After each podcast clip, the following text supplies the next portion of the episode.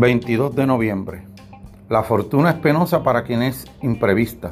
Fácilmente la resiste quien siempre la guarda. Séneca. Hay un relato de un maestro zen que tenía una taza que atesoraba mucho. El maestro decía para sí, el cristal ya está roto. Disfrutaba la taza, la usaba, la mostraba a sus visitas, pero en su mente ya estaba rota. Así que un día cuando se rompió, sencillamente dijo para sí, pero claro, los estoicos también piensan así. Se dice que hay una historia sobre Pícteto y una lámpara. Como cerraba su casa con llave, en una ocasión le robaron una lámpara costosa. Cuando la sustituyó, compró una más barata para no sentir tanto apego por si la volvían a robar. La desolación, ese sentimiento de total aflicción y sorpresa frente a un suceso, es un factor de lo imprevisto que consideramos el suceso.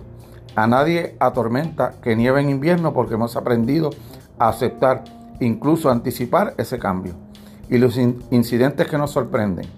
Si consideramos su posibilidad, tal vez no nos sorprenderían tanto.